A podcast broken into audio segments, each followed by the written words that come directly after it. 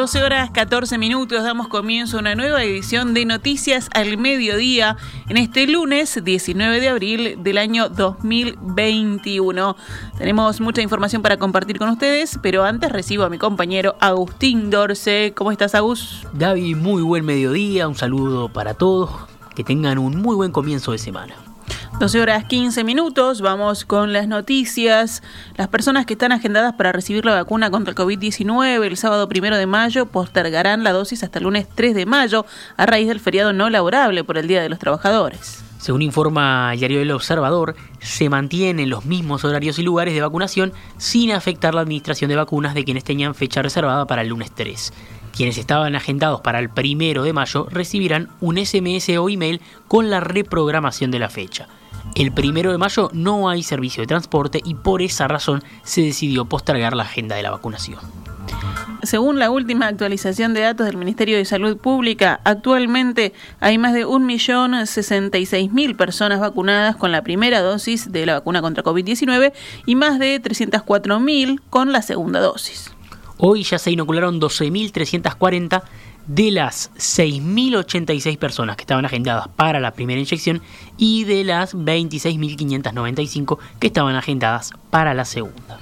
Personas de 18 a 70 años que hayan sido sometidas a algún tipo de cirugía cardíaca podrán vacunarse contra COVID-19 desde el martes 20 al viernes 23 de abril en Montevideo, según anunció el Ministerio de Salud Pública. Estas personas recibirán la vacuna Coronavac del laboratorio Sinovac y el vacunatorio que estará disponible será el del Fondo Nacional de Recursos en Avenida Agraciada 2965 de 8 y media a 16.30. Quienes quieran acceder a la vacuna deberán agendarse por la web del Ministerio de Salud Pública, Uruguay se vacuna, por WhatsApp al 098 999 999 o por medio del call center 0800 1919. También lo podrán hacer a través de la app Coronavirus UI. El ministerio aclaró que quienes cumplan con esta condición y ya hayan ingresado sus datos en el sistema de agenda recibirán el cupo correspondiente para este vacunatorio. Además, informó que en los próximos días se abrirán otros vacunatorios en distintos puntos del país para personas con cirugías cardíacas y personas con síndrome de Down. El ministro de Salud Pública, Daniel Salinas, aseguró que antes del próximo 3 de mayo ya estarán vacunados al menos con la primera dosis todos los mayores de 70 años. Recibirán la notificación, escribió el jerarca en su cuenta de Twitter, donde añadió, por suerte hay brazos para vacunar. Salinas escribió su mensaje ayer en respuesta a otro también vía Twitter, del expresidente de la Sociedad Uruguaya de Cardiología, Víctor Dayan, quien comunicó que durante la mañana del domingo en el vacunatorio del aeropuerto de Carrasco había vacunas, personal y voluntarios, pero no personas para inocular. La situación se debió a inconvenientes con el sistema de vacunación que fueron solucionados horas más tarde. Comenzó este sábado la inoculación con AstraZeneca a personas de más de 60 años en Canelones, Río Negro, Paysandú, Salto, Artigas, Rivera, Cerro Largo y Rocha. El ministro aseguró ayer al diario El Observador que esta primera etapa fue un éxito. Destacó que fueron utilizadas prácticamente todas las dosis disponibles. Las restantes se darán entre hoy y, vienes, y vienen más, además resaltó Salinas. Seguimos adelante, vamos con otros temas del panorama nacional. Los ministros colorados que integran el Poder Ejecutivo, Adrián Peña de Ambiente y Germán Cardoso de Turismo, se reunieron el viernes con el presidente Luis Lacalle Pou y le trasladaron su preocupación ante la situación sanitaria actual. Esta mañana, en la entrevista central de En Perspectiva, el ministro de Ambiente, Adrián Peña, explicó cuáles fueron los planteos que llevaron los dirigentes colorados al mandatario. El partido iba en tres líneas, básicamente. Una tenía que ver con las restricciones, entendiendo claramente que es muy difícil tomar decisiones en esa línea, este, que hay una complejidad allí. Este, y que el presidente tiene más información que nosotros sobre, sobre muchos elementos. Eh, otra línea muy importante de lo que nosotros le planteamos tiene que ver con un aspecto de comunicación, en el entendido que gran parte de las decisiones este, individuales tienen que ver con lo que está pasando y parece allí que no, no tenemos real conciencia del momento que estamos viviendo y quizá fortalecer con, con, eh, alguna campaña un poco más este, fuerte eh, la cuestión de comunicación podría ser importante en este momento. Y otro tenía que ver con un aspecto básicamente político que era la digamos que tratar de abrir el, el abanico eh, a lo más amplio posible en cuanto a la consideración de estos temas en cuanto al sistema político lo consideramos muy, muy relevante.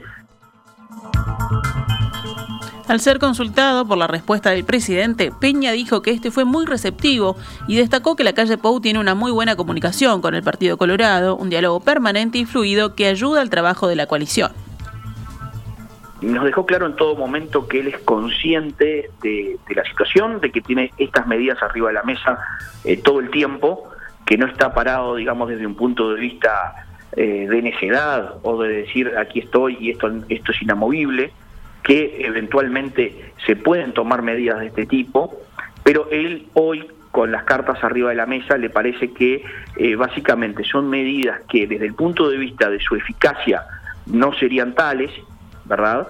Y desde el punto de vista de su efecto tampoco, es decir, él, definió que pueden haber medidas efectivas y medidas efectistas, que si lo logran ser, se transforman en efectivas. Bueno, en ese sentido, mm, hoy no está habiendo margen, digamos, para que las medidas que, que tienen un principio de razonabilidad que él entiende, eh, claramente por dónde vienen, tengan un resultado de ese tipo, pero que está abierto en la medida que vienen monitoreando día a día la situación.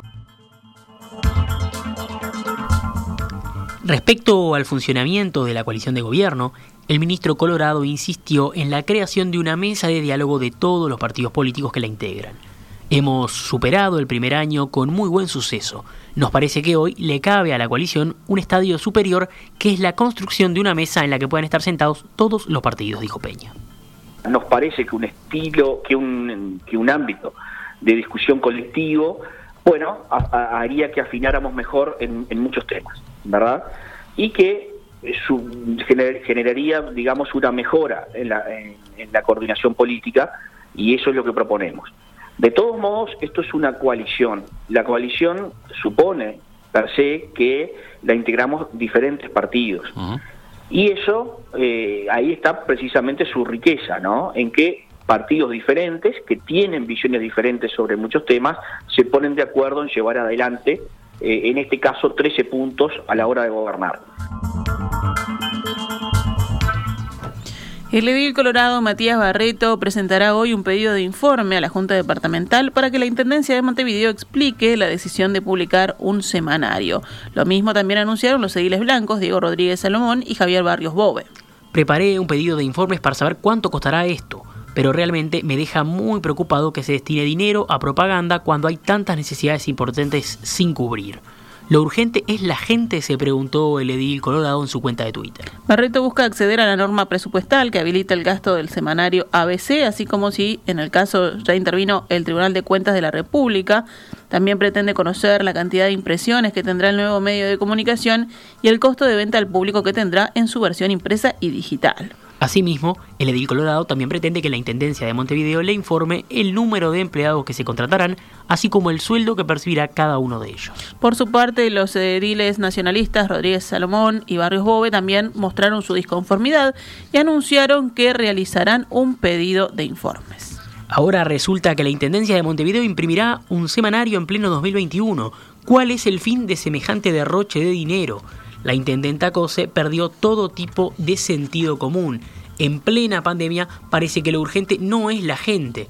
Realizaremos un pedido de informes. Pésima señal. Esto fue lo que dijo Rodríguez Salomón. Recordemos, en su cuenta de Twitter, la directora de comunicación de la Intendencia de Montevideo, Ana de Rogatis, anunció ayer la creación del medio de comunicación. Nace el semanario ABC de la Intendencia. Hay que seguir, escribió. Una nota de la Intendencia señala que el plan a veces surge como respuesta al aumento de la pobreza y al pronunciado debilitamiento del sistema de protección social. El periodista Aldo Silva se refirió hoy a las declaraciones que realizó en Radio Sarandí el viernes pasado, en las que pedía al presidente de la calle Pou que anunciara él mismo los 70 fallecimientos por COVID-19 del día jueves, que le valieron ataques en redes sociales, acusaciones de estar militando para el Frente Amplio y reclamos de que fuera despedido de su trabajo al frente del noticiero de Telemundo. El periodista aclaró, en el mismo medio, que hizo un reclamo con todo respeto. Yo no le eché la culpa al presidente de la República por las 70 muertes de la semana pasada. Yo no le tiré los muertos arriba al presidente de la República. Lo que le reclamé con respeto es que desde mi punto de vista, ese día debería haber sido él quien se lo dijera a la opinión pública. Punto. Esto es una respetuosa aclaración selectiva se la dedico, se la dirijo a gente de buena fe que no me entendió, es a esta gente que se lo digo, Esto no es una marcha atrás y tampoco es un pedido de disculpas. ¿De acuerdo? Y lo digo con respeto porque así me manejo yo. Cerramos el panorama nacional con otras noticias. La policía de Cerro Largo detuvo esta mañana a un ex recluso de 27 años que es positivo de COVID-19 y rompió la cuarentena para apuñalar a su expareja. El ataque con cuchillo ocurrió el viernes en Melo. El individuo atacó a la mujer de 25 años en la vía pública en el cruce de las calles Herrera y Tacuarí cuando ésta se dirigía a la casa de unos amigos, según informó su rayado. La joven fue derivada a un centro de salud y ya recibió el alta médica, se encuentra en recuperación. La policía tomó conocimiento del caso a raíz de la denuncia que hizo la madre de la víctima el sábado en la seccional primera de Melo. Al inicio de la investigación se debió practicar un test rápido a la mujer lesionada, ya que podía haber contraído el virus, pero el resultado fue negativo. La mujer permanece ahora con custodia policial y será vista en las próximas horas por un médico forense. El agresor, un ex recluso que había salido de la cárcel hace 15 días, el pasado 4 de abril, fue detenido esta mañana y se espera que declare en las próximas horas.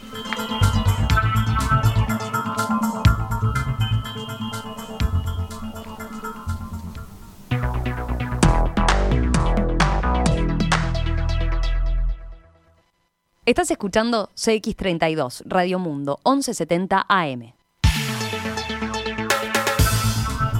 12 horas 28 minutos. Continuamos en Noticias al Mediodía. Vamos ahora al panorama internacional. La concentración de tropas ordenada por Rusia en la frontera con Ucrania y en Crimea es la mayor registrada en esa región y asciende a unos 150.000 soldados, según denunció hoy el jefe de la diplomacia de la Unión Europea, Josep Borrell. De acuerdo con Borrell, con semejante despliegue militar, el riesgo de una mayor escalada es evidente. Los cancilleres de los 27 países de la Unión Europea iniciaron hoy una reunión por videoconferencia para discutir el dramático agravamiento de tensiones entre Ucrania y Rusia.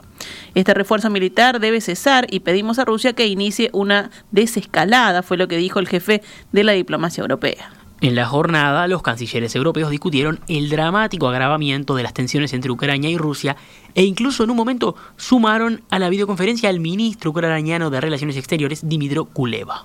La NASA hizo volar hoy con éxito el helicóptero Ingenuity en el cielo de Marte, según datos enviados por el aparato desde el planeta rojo. Los datos del altímetro confirman que Ingenuity ha realizado el primer vuelo de un aparato propulsado en otro planeta, anunció el ingeniero del Laboratorio de Propulsión a Reacción, mientras la sala de control de la Agencia Aeroespacial vitoreaba. flight control confirming that we have EVRs from Ingenuity.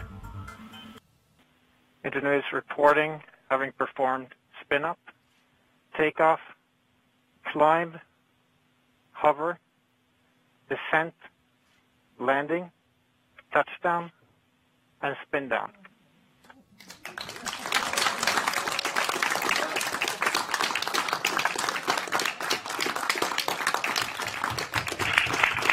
And altimeter data confirms that Ingenuity has performed its first flight, the first flight of a powered aircraft to another planet.